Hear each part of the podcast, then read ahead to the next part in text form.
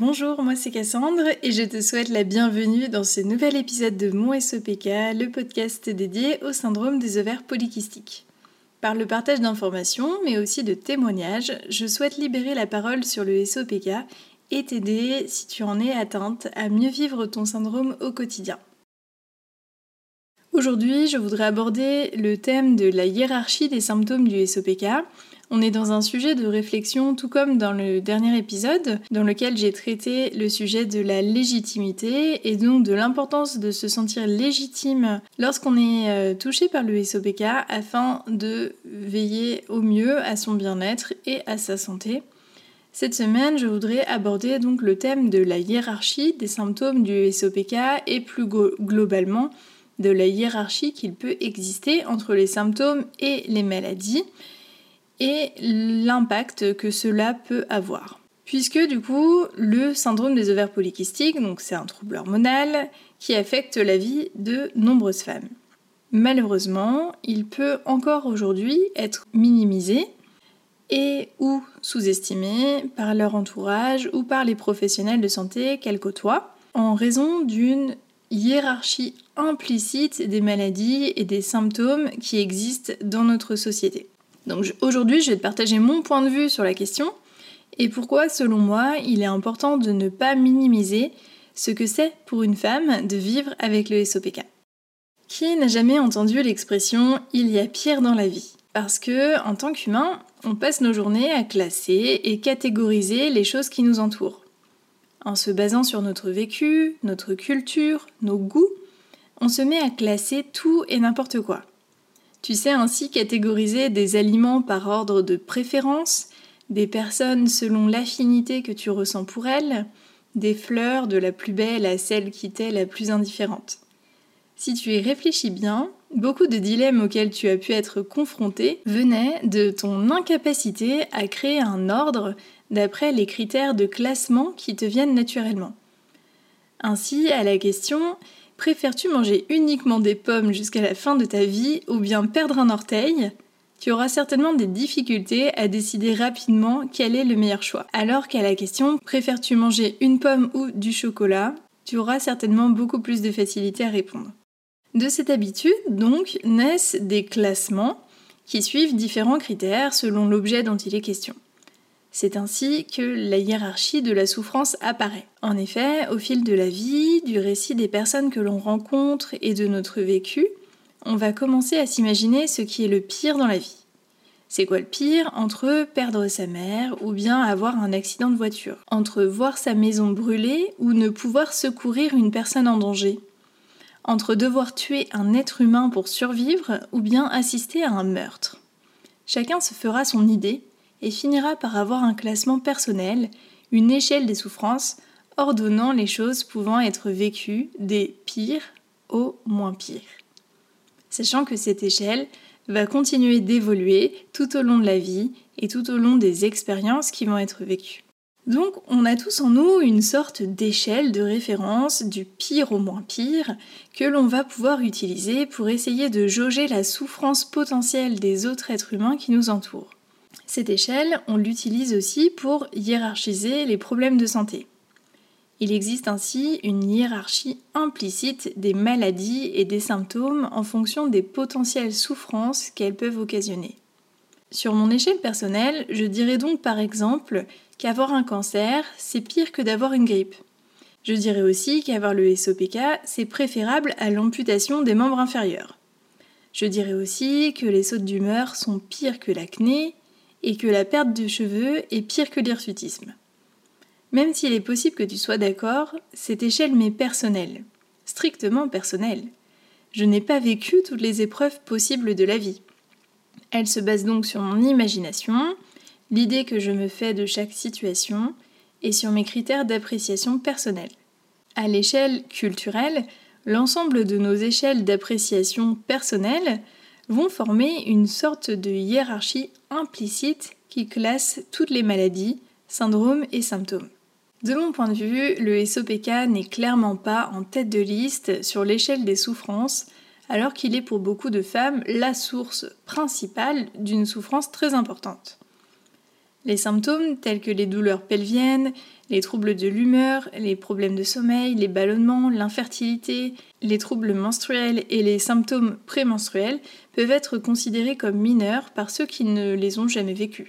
Bien évidemment, certaines maladies peuvent conduire à des séquelles très importantes ou même au décès. Et selon le contexte que l'on analyse, le regard doit être différent. Par exemple, dans le cadre de l'accompagnement médical d'urgence, une hémorragie interne est prioritaire par rapport aux douleurs pelviennes. Le problème étant que, dans un contexte où l'accès aux professionnels de santé est plus difficile, l'accompagnement des femmes touchées par le SOPK peut devenir insuffisant. Oui, le SOPK ne tue pas, du moins pas tout de suite. Pour rappel, parmi les complications du SOPK qui peuvent survenir si il est mal accompagné ou non diagnostiqués. On peut citer la dépression, le cancer de l'endomètre, le diabète de type 2, le syndrome métabolique, l'hypertension artérielle, l'hyperlipidémie, l'apnée obstructive du sommeil, l'inflammation chronique de bas grade et la stéatose hépatique non alcoolique. Ce sont des complications graves qui peuvent arriver si les femmes ne sont pas correctement accompagnées.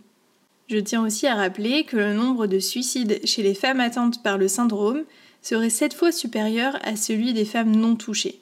Donc non, le SOPK ne tue pas en quelques secondes. Cependant, un mauvais accompagnement peut malheureusement mener les femmes atteintes à de graves problèmes de santé ou même au décès. Comme pour les autres maladies, j'ai le sentiment que le SOPK se voit attribuer une échelle. En plus de sa classification parmi les autres maladies et les autres syndromes, on voit euh, se distinguer différents types de SOPK. On parle ainsi de SOPK plus sévère, moins sévère. Il va y avoir une hiérarchie des symptômes et chaque symptôme va avoir une place sur l'échelle de souffrance. Ainsi, de mon point de vue, et le tien peut être totalement différent et c'est ok, j'ai l'impression que perdre ses cheveux ou avoir de l'hirsutisme au visage, est considéré comme pire qu'avoir des sautes d'humeur, une absence de libido ou de l'acné. De même, vivre une dépression est considéré comme pire que d'avoir des douleurs menstruelles. Le problème, c'est que, comme toute échelle, elle est personnelle. Ainsi, s'il est pire à mes yeux de perdre ses cheveux que d'avoir de l'acné, il n'en sera pas forcément de même pour une autre personne.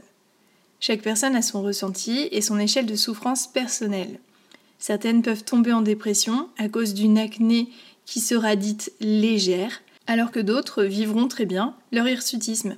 Certaines vivront comme une souffrance immense leur absence de libido, alors que d'autres n'estimeront pas cela primordial.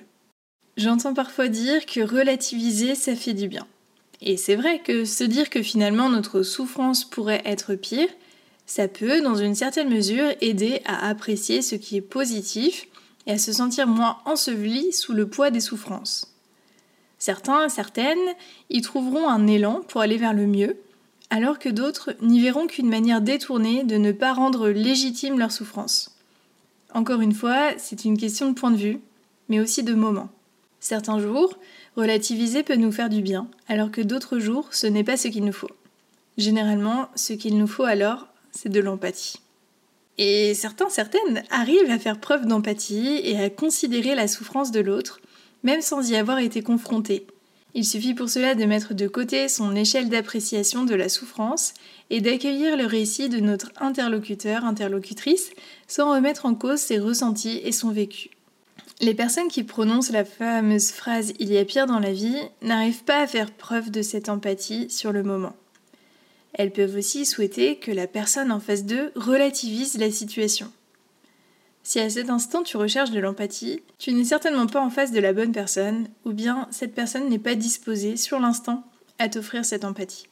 Le manque d'empathie peut cependant être extrêmement nuisible pour les personnes touchées par des maladies, quelle que soit leur gravité apparente.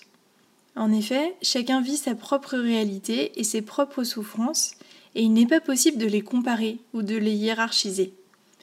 De plus, cela peut amener les personnes touchées à se sentir ignorées minimisées ou incomprises par leur interlocuteur. Il est important de prendre en compte les souffrances de chacun chacune, indépendamment de leur degré de gravité perçu. des problèmes complexes et déroutants peuvent affecter la qualité de vie des femmes touchées par le SOPK de manière significative. Il est donc crucial de les soutenir et de les accompagner sur leur chemin vers le bien-être.